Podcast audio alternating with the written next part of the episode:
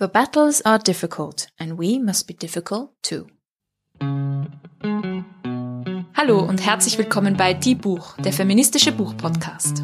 Die Buch ist ein Podcast über Bücher von Frauen und Themen, die uns als Menschen bewegen, aus einer feministischen Perspektive.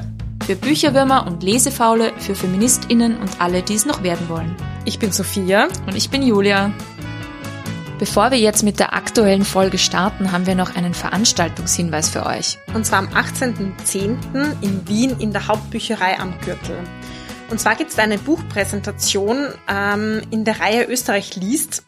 Und zwar von Minerva Hammer. Sie liest aus dem Buch Vom Muttertier zum Wunderweib. Ich finde, der Titel ist schon super catchy. Also mich hat das sofort gecatcht. Ähm, es geht dabei um ähm, Minerva, die über ihr eigenes Leben schreibt und wie es ihr denn so geht als junge Mutter, ähm, beim Windeln wechseln. Sie muss jetzt auf den Sex verzichten, das will sie eigentlich nicht und so weiter. Ich finde, sie ist eine spannende Frau. Sie ist freie Journalistin, die seit zehn Jahren in Österreich und Deutschland ist und aber derzeit in Abu Dhabi lebt. Sie hat ägyptische Wurzeln, bereist mit Kindern den Tizbuch, kompasslos einige Ecken dieser Welt. Also ein sicher sehr unterhaltsamer Abend. Und vor allem klingt sie auch nach einer Frau, die ganz gut zu uns und zu unserer aktuellen Folge eigentlich passen würde, könnte, würde ich mal sagen. Ähm, wir reden nämlich heute über unter Anführungszeichen schwierige Frauen, Difficult Women von Helen Lewis, das Buch, das wir heute besprechen. Und die Autorin will uns darin so ein bisschen zum Schwierigsein auffordern. Wie ich schon im Zitat kurz angesprochen oder vorgelesen habe, da heißt's, die Kämpfe sind schwierig, also müssen wir auch schwierig sein. Bist du denn manchmal schwierig? Ja, schwierig. Ich wäre gern schwieriger manchmal tatsächlich. Mhm. Also ich glaube, ähm, schwierig zu sein. Das bedeutet auch so ein bisschen so, ähm, sich nichts gefallen zu lassen oder nicht alles gefallen zu lassen, auch so ein bisschen zurückzureden und ein bisschen aufmüpfig zu sein. Also finde ich eigentlich ganz positiv, wenn man das ist. Oder? Ja, doch, ich auch. Ja, bist du denn schwierig? Ich weiß, äh, weiß ich nicht. Darf ich diese Frage nicht zurückgeben? Ja, eigentlich ist es ja geschummelt bei unseren Check-in-Fragen. Die ah, darf man nicht zurückgeben. Du musst ja nicht beantworten. Ähm, aber ich, ich finde, ich würde dich schon auch manchmal so ein, als positiv schwierig bezeichnen. Danke, danke. Sehr, sehr nett. Danke. Schönes, schönes Kompliment. Ja. Ja, du hast uns ja ein Buch über schwierige Frauen mitgebracht. Was ist denn eine schwierige Frau und um was geht's im Buch? Also eine schwierige Frau, wie du, wie wir jetzt schon kurz besprochen haben, ist ähm, eben jemand, der nicht immer nur nett ist, der sich auch ein bisschen so gegen diese Vorstellung wehrt, dass Frauen immer angepasst sein müssen, immer zu allem Ja sagen müssen, ähm, sozusagen eigentlich friedfertig und zurückhaltend sind. Also schwierige Frauen können zum Beispiel Frauen in der Politik sein, die auch mal dagegen reden oder ähm, Frauen sonst wie im alltäglichen Leben, die sich eben nicht alles gefallen lassen und einfach im Prinzip einen Widerstand darstellen gegen was auch immer ihnen entgegenkommt. Ich finde schön, dass schwierig dann irgendwie eine, eine positive Konnotation gleich schon mal bekommt, ähm, weil ich glaube, dieser Vorwurf, ach, die ist schwierig, mm. ist ja gleich eine Abwertung sehr oft, ähm, gerade Frauen gegenüber. Und ähm, jetzt bin ich schon äh, sehr gespannt, was du uns erzählst, warum denn ähm, schwierige Frauen total notwendig sind. Ja, schwierige Frauen sind absolut notwendig, denn durchs Nettsein hat sich noch nie was verändert. True that. ähm, der Untertitel des Buches Difficult Women ist A History of Feminism in Eleven Fights, also eine Geschichte des Feminismus in elf Kämpfen. Und Helen Lewis versucht uns zu zeigen, dass Frauen, die sich aufgelehnt haben, die Widerstand geleistet haben, die sich nicht immer alles gefallen ließen, absolut notwendig waren, um überhaupt etwas in unserer Welt sozusagen für Frauen zu verbessern und weiterzubringen. Das heißt, Sie spricht und schreibt über feministische Pionierinnen in verschiedenen Bereichen. Also das Buch ist unterteilt in verschiedene Kapitel ähm, zum Thema Arbeit, Bildung, Scheidung, Wahlrecht, lauter Bereiche, in denen Frauen sozusagen was für sich erkämpft haben. Und ganz zentral in jedem Kapitel sind schwierige Frauen. Was sind schwierige Frauen? Eh, wie du schon angesprochen hast, einerseits bedeutet schwierig so eine Fremdbezeichnung und eine Abwertung. Gleichzeitig sagt sie aber auch, hey, wir müssen uns dieses Wort irgendwie auch sozusagen aneignen. Wir müssen auch sagen, ja, ich bin schwierig, weil das bedeutet, dass ich mich einfach auch, wie gesagt, nicht einfach nur anpasse und immer zu allem Ja sage. Gleichzeitig sagt sie aber auch, dass wir im Feminismus und in der Geschichtsschreibung des Feminismus ein bisschen das Problem haben, dass wir immer alle Pionierinnen oder wichtigen Figuren so ein bisschen als Heldinnen stilisieren wollen. Also wir heben sie immer so auf ein Podest und sagen, das ist also mit diese ähm, diese und jene feministische Pionierin und ähm, die ist unser Vorbild und und sozusagen die war perfekt und die wird so ein bisschen idealisiert. Sie sagt, diese Frauen, die das erkämpft haben, das waren oft ziemlich ungute Charaktere. Das waren Leute, die viele Fehler ähm, hatten, die auch äh, sehr fragwürdige Einstellungen teilweise hatten, die wir aus unserer heutigen Perspektive total ablehnen würden, die äh, vielleicht auch zwischenmenschlich nicht so nett zueinander waren und, und, und, und, und. Ähm, das heißt, das sind komplexe historische Figuren, die wir nicht einfach nur auf ein Stockerl stellen können und ähm, so ein bisschen weichspülen können. Und spannender Aspekt finde ich, was du gerade erwähnt hast, weil dass Frauen in der damaligen Zeit sozusagen aus im Rückblick schwierig waren, denkt man sie, ja, eh klar, weil wenn jetzt wer für ein Scheidungsrecht gekämpft hat, dann war das ja in der damaligen Zeit ähm, ganz Ausgewöhnliches und dann waren die Personen halt schwierig.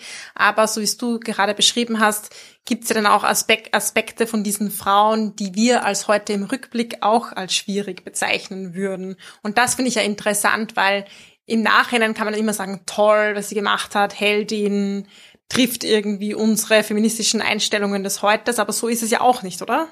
Genau, also vor allem aus unserer heutigen Perspektive sind uns einige dieser Ansichten oder auch dieser Zugänge, die die Frauen vielleicht auch zu ihrem eigenen Kampf hatten, irgendwie sehr, ja, passen einfach nicht mehr zu uns. Ähm, und Helen Lewis ähm, will uns irgendwie so anregen dazu, diese Kontroversen zu diskutieren und zu akzeptieren, dass die da sind und eben nicht entweder weich zu spülen und sozusagen einfach wegzuretuschieren. Ähm, das ist so das eine Problem. Und das andere dann, die Leute dafür zu canceln und vollkommen ähm, von der Bildfläche verschwinden zu lassen, nur weil uns einige Aspekte einfach nicht mehr gefallen dran. Das sind ja auch zwei sehr extreme, finde ich. Das eine, die, die Heldinnen und wenn man es so hoch stilisiert, dann ist natürlich der Fall auch sehr weit von diesem ähm, Stockerl herunter, das du zuerst erwähnt hast. Genau. Und ich finde, wir machen uns ja auch ziemlich angreifbar irgendwie im Feminismus, wenn wir sagen, die waren perfekt, schaut, was sie alles Tolles geleistet haben. Und da kommt jemand, gräbt einen ähm, historischen Fakt aus und sagt, naja, die hat aber das und das gesagt und dann so, oh Gott, oh Gott. Mhm. Ähm, und dann ähm, macht man sich natürlich sehr angreifbar, wenn das von einer anderen Seite dann genau. an sich herangetragen wird. Und dann wissen wir auch irgendwie nicht mehr, ja, sollen wir jetzt irgendwie noch gut finden, was sie gemacht hat oder sollen wir sie aus der Geschichtsschreibung streichen? Was machen wir jetzt mit ihnen? Mhm. Ja, Helen Lewis ähm, kritisiert auch so ein bisschen diese Bücher, die wir auch zum Beispiel in der zweiten Folge hatten wir so ein Buch, ähm, das war What Would Boudica Do? Was würde Frieda tun? So ein popfeministisches, ähm, lustig, lockeres, flockiges ähm, Buch über feministische Heldinnen und Vorbilder und was wir aus ihren Kämpfen sozusagen für unseren Alltag lernen können. Und ähm, das würde sie zwar, sie sieht zwar, dass das auch voll okay ist oder auch eine seine Existenzberechtigung, aber sie sagt, es darf nicht bei diesen sehr oberflächlichen Diskussionen irgendwie bleiben, sondern wir müssen schon ein bisschen tiefer gehen und uns genauer anschauen, was diese Frauen denn gemacht haben, mhm. weil sie eben durch ihre, durch ihr Schwierigsein auch vor allem viel weitergebracht haben. Und jetzt bin ich natürlich sehr neugierig. Gib mir mal ein Beispiel von ein paar schwierigen Frauen, bitte, bitte. Ja, ich habe ähm, uns das Beispiel zum Thema Wahlrecht rausgesucht. Ähm, das ist zwar jetzt nicht das brandaktuellste Thema, aber es hat mich persönlich ähm, sehr beeindruckt. Zwei schwierige Frauen, die für das Wahlrecht in Großbritannien in dem Fall gekämpft haben, weil Helen Lewis bezieht sich auf ihr Heimatland Großbritannien, sind Emmeline und Christabel Pankhurst. Also das sind zwei so Ursuffragetten, die man sozusagen kennen muss, wenn man sich so Filme anschaut, auch heutzutage über das Wahlrecht von Frauen. Das sind so ganz ähm, House Household Names sozusagen, also bekannte Namen. Diese zwei Damen sind aber durchaus nicht so ähm, rein positiv zu betrachten, ähm, wie wir das vielleicht gerne hätten. Und zwar waren das zwei Frauen, die Mutter und Tochter waren und die haben die sogenannte Women's Social and Political Union gegründet. Also das war eine politische Frauenbewegung und vor allem auch militante Organisation, ähm, die sich zwischen 1903 und 1917 für das Frauenwahlrecht eingesetzt haben. Und äh, als ich gesagt habe militant, da kommt schon ein bisschen raus, was unter anderem das Problematische auch an diesen Frauen ähm, war. Die haben sich eben ähm, sehr für zivilen Ungehorsam, aber eben auch gewaltvoll ähm, eingesetzt. Also man kennt ähm, vielleicht so dieses Beispiel von den zerbrochenen Fensterscheiben oder auch den Hungerstreiks und den ähm, Festnahmen, die diese Frauen ähm, sozusagen über sich ergehen ließen oder auch bewusst irgendwie angezettelt haben, um eben Bewusstsein, Bewusstsein und eine Aufmerksamkeit für ihre Sache zu schaffen. Ein ganz drastisches Beispiel war zum Beispiel Emily Davison, die 1913 bei einem Pferderennen in Epsom starb, weil sie auf die Pferderennbahn gelaufen ist und dort von dem Pferd des Königs tatsächlich ähm, getötet wurde. Man weiß nicht, war es ein inszenierter Selbstmord, um eben Aufmerksamkeit zu erregen, auch weil dann die Medien natürlich total auf das ähm, draufgeflogen sind, irgendwie wie die fliegen, oder ob das auch ähm, eigentlich nur ein Unfall war, weil sie sozusagen das Teil einer Aktion war. Aber natürlich solche sehr drastischen Fälle haben natürlich damals auch schon große Diskussionen irgendwie ausgelöst über, ja, dieser Kampf für das Frauenwahlrecht. Ist das sozusagen, macht das überhaupt noch Sinn? Ist das, gehen die nicht, sind die nicht alle verrückt? Gehen die nicht alle vollkommen viel zu weit? Ähm, voll übertrieben vielleicht. Genau, voll aber, übertrieben. Ja. Es ist eine total spannende und, und alte Frage der sozialen Bewegungen. So heiligt denn der Zweck Mittel? Mm, genau. Ja, schwierige Frage. Ähm, ist sicherlich auch aus heutiger Perspektive jetzt in diesem Beispiel schwer zu beantworten. Ähm, ein Aspekt, der mich auch sehr, ich sag mal, im negativen Sinn vielleicht auch beeindruckt hat, war so das Thema des Hungerstreiks in den Gefängnissen weil sich diese Frauen eben auch ähm, bewusst haben festnehmen lassen und dann ähm, im Gefängnis sofort den Hungerstreik angetreten sind und dort auch zwangsernährt wurden, um sozusagen nicht zu versterben an diesem Hungerstreik. Das wollten sie sozusagen diese Gefängnisärzte und auch sozusagen wollten das, ähm, haben das versucht zu verhindern. Nur durch diese sehr, man kann sich vorstellen, Anfang des 20. Jahrhunderts war die Medizin jetzt auch noch nicht so fortgeschritten. Das heißt, diese Zwangsfütterungen waren teilweise wirklich, was man heute unter Folter einfach beschreiben würde. Also sehr, sehr gefährlich, auch für die Frauen. Viele haben davon ähm, schlimme, schwere gesundheitliche Folgen davon getragen. Also Helen Lewis hat in dem Buch auch einen Arzt konsultiert und ihn gefragt, sozusagen, wie konnte denn das überhaupt funktionieren? Und ja, ich erspare euch jetzt die geschmackigen Details, aber ich fand das sehr, ähm, ja, also schockierend irgendwo. Ähm, auch weil es mich, wie gesagt, auch im negativen Sinne, aber doch irgendwie beeindruckt hat, ähm, wie sehr diese Frauen auch mit ihrem eigenen Körper sich eingesetzt haben für dieses Wahlrecht. Mm, ja, das wollte ich auch gerade sagen. Es ist schon, ich habe da schon auch große Achtung davor, dass ich mir denke, na ja, wir gehen halt alle wählen und manchmal haben wir vielleicht nicht mal Lust, irgendwann ein Kreuzteil zu machen und dann denke ich mir, puh, es ist echt noch nicht lang her, ja, 100 Jahre gut dass sich Frauen mit ihrer Gesundheit, mit ihrem Leben, mit ihrem Körper dafür eingesetzt haben, mitbestimmen zu können. Genau. Genau. Und nicht nur Frauen, sondern man muss das ja auch immer in Kontext sehen. Es war ja auch ein langer Prozess sozusagen, in dem zum Beispiel auch Männer der Arbeiterklasse ähm, versucht haben, das Wahlrecht zu bekommen. Und in diesem Zuge auch, es waren ja nicht nur sozusagen die Frauen, die das nie durften. Also genau. Und ähm, Emmeline und Christabel werden in dem Buch so ein bisschen als schwierig bezeichnet, weil sie einerseits angeblich sehr tyrannisch waren in ihrer Organisation. Also ähm, alle, die mitmachen, alle, die mitgemacht haben, mussten sich zu 100 Prozent ähm, dieser Organisation verschreiben. Sie haben es zum Beispiel nicht geduldet, dass man sich anderweitig engagiert.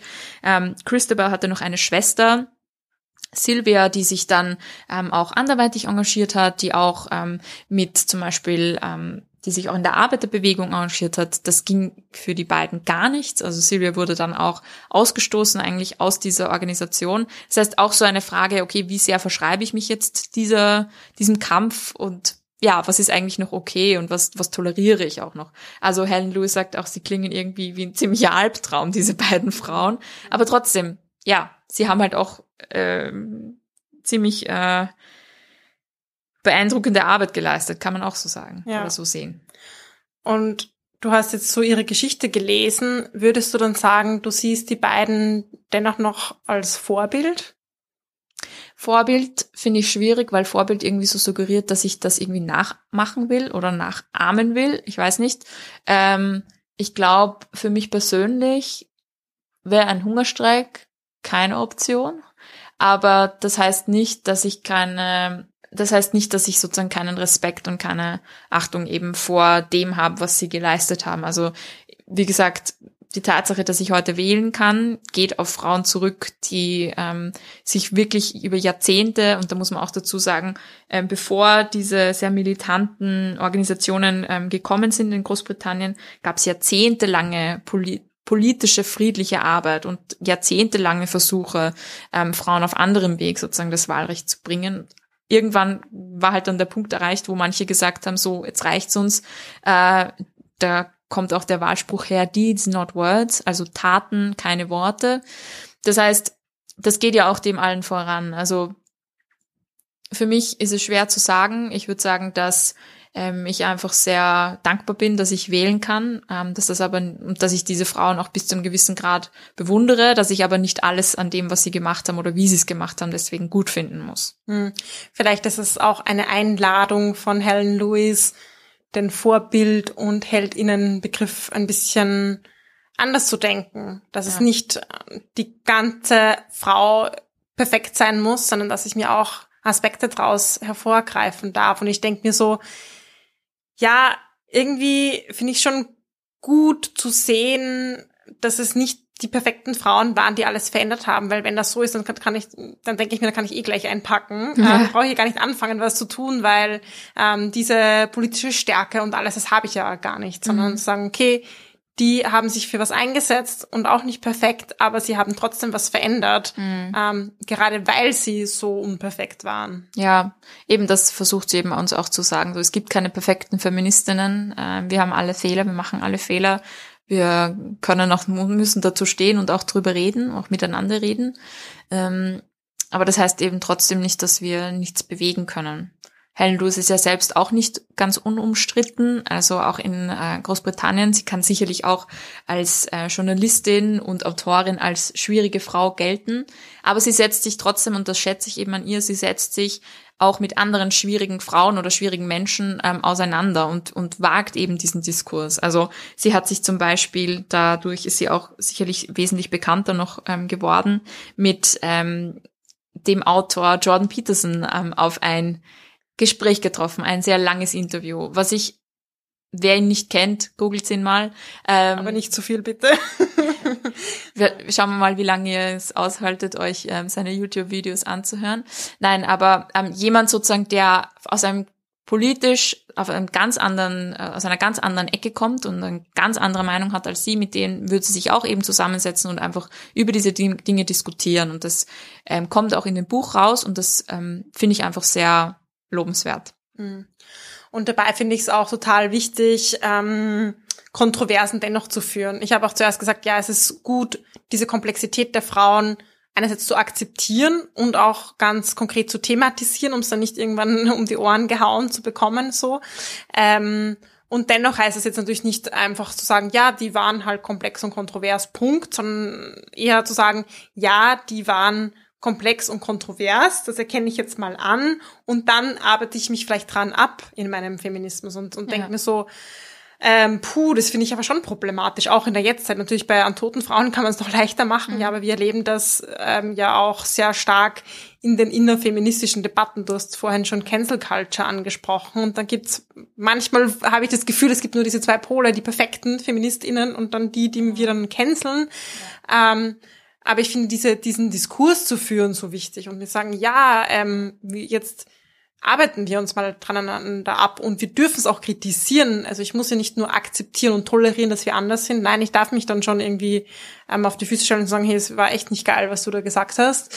Ähm, aber eben einen gewissen Raum zu geben für diese Kontroversen, finde ich. Das finde ich total wichtig, weil dann kommen, nur so kommen wir irgendwie auch auf, kommen wir irgendwie weiter und bilden uns auch selber weiter und ja, verändern vielleicht auch mal unsere Meinung. Ja, wenn ich immer nur in meiner Bubble bleibe und äh, alle anderen sozusagen in abschiebe, mehr oder weniger, ähm, dann werde ich mich auch nicht weiterentwickeln. Und das gehört irgendwie auch dazu. Ich meine, wo, wozu haben wir denn ähm, eine politische Bewegung? Wozu wollen wir denn in der Gesellschaft irgendwie was weiterbringen, wenn wir dann nicht miteinander reden selbst? Und ja, Helen Lewis hat das auch selbst ähm, ziemlich stark erfahren, auch diesen Hass irgendwie von on, on also diesen Online-Hass, aber auch diese vielen Debatten, die innerfeministischen Debatten und wie gesagt, sie ist da auch nicht ähm, fehlerfrei und, und gesteht das auch ein im Buch, aber wie gesagt, letztendlich ist auch die Frage, reden wir weiter miteinander oder stecken wir einander in Kategorien und Boxen, die wir dann nicht mehr aufmachen und eben angreifen wollen. Ja. Ja, ja letztendlich, ähm, um noch kurz die Geschichte des Wahlrechts abzuschließen, ähm, was dann in Großbritannien ähm, durch unter anderem auch den Ersten Weltkrieg und viele verschiedene Veränderungen sozusagen 1918 soweit, dass Frauen über 30 allerdings, die Besitz hatten, wählen durften, gemeinsam mit Männern über 21. Das heißt, auch viele Männer der Arbeiterklasse haben 1918 in Großbritannien dann das Wahlrecht errungen. Erst zehn Jahre später haben die Frauen dann sozusagen aufgeholt. Also ab dann ging es, ab 21 durfte dann jeder wählen.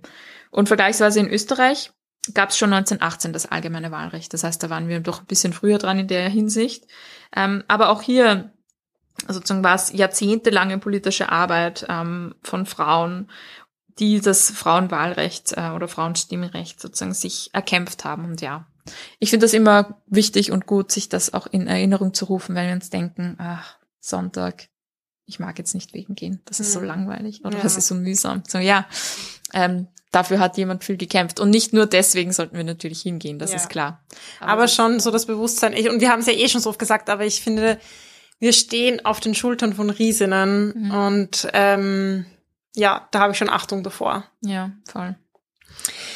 Ja, wir haben ein bisschen in die Vergangenheit geblickt und immer wieder den Schwank in die Jetztzeit gewagt. Ähm, eine Frage habe ich noch an dich. Gibt es eine schwierige Frau in der Jetztzeit, die du sehr wichtig findest? Vielleicht mm, trotz ihrer Schwierigkeit oder auch genau Wegen. deswegen? Hm. Ähm, Finde ich schwierig zu sagen, dass ich sie besonders wichtig finde. Ich glaube, da gibt's einfach so viele, die in ihrem jeweiligen Bereich ähm, Wichtiges tun. Also ähm, Greta Thunberg ist jedenfalls eine schwierige Frau, die Dinge sagt, die man nicht hören will und die sie trotzdem sagt und auch weiterhin da bleibt. Noch dazu für so eine so junge Frau. Ähm, eine andere Frau, die ich auch sehr bewundere für, ihr schwierig, für ihre Schwierigkeit, ist Jamila Jamil, eine ähm, Aktivistin, Schauspielerin, Podcasterin, an der ich vor allem schätze, dass sie ähm, ihre Schwierigkeit öffentlich macht und auch ganz offen drüber spricht. Also wenn sie ähm, jetzt auf Social Media ähm, kriegt sie sehr oft natürlich auch Online-Hass ab ähm, für Dinge, die sie gesagt oder getan hat. Und sie hat dann aber auch die Größe meiner Meinung nach zu sagen, ja, ich lasse, also ich entschuldige mich dafür, ich lerne raus, ähm, ich rede weiter mit den Leuten drüber, ich entwickle mich weiter und ich gehe aber trotzdem nicht weg, ich verschwinde jetzt nicht. Also ähm, ich finde, das ist immer so eine schwierige Frage. So lassen wir uns eben vollkommen verdrängen oder reden wir weiterhin über die Themen, die uns wichtig sind. Und ja, auch einfach sich mal einzugestehen, ja, das war totaler Blödsinn, was ich da gesagt habe und, und das tut mir leid und ich lerne dazu und ja, ich bin auch nur ein Mensch. Irgendwie diese Menschlichkeit, finde ich, die sollte uns irgendwie erhalten bleiben. Ja, ich finde, sie nimmt damit auch so dem ganzen Shit ein bisschen den Wind aus den Segeln. Und ähm, aber nicht, dass sie einfach so ganz stur bleibt, sondern sie ja. zeigt Lernbereitschaft, was ich total wichtig finde. Ja. Ähm, aber sagt, ja, aber trotzdem, mein Anliegen ist auch einfach wichtig und ähm, ich ändere meine Meinung da, aber ich bin, ich bin da und mhm. ähm, so leicht können sie mich nicht von der Bildfläche wischen. Und ich denke mir halt, wir alle haben Lernprozesse hinter uns. Niemand von uns ist als Feministin geboren. Also wir ja, alle haben äh, ja haben da verschiedene Wege hinter uns und deswegen wünsche ich mir da manchmal auch ein bisschen mehr Toleranz eben gegenüber Lernerfahrungen und ich lerne ja auch immer noch dazu. Ein Plädoyer fürs Lernen und fürs Schwierigsein. Auf alle Fälle fürs Schwierigsein. Ja. Also bleibt schwierig und bis zum nächsten Mal. Das war Die Buch, der feministische Buchpodcast. Ihr könnt unsere neuen Folgen jede zweite Woche auf unserer Website www.diebuch.at finden oder in eurer Podcast-App. Folgt uns außerdem gerne auf Instagram, Facebook und Twitter. Wir freuen uns immer über euer Feedback sowie angeregte Diskussionen. Schreibt uns dafür einfach eine E-Mail an plaudern.at oder kontaktiert uns via Social Media. Ein großer Dank gilt zum Schluss noch der Zirkusband, die uns ihre tolle Musik zur Verfügung stellt.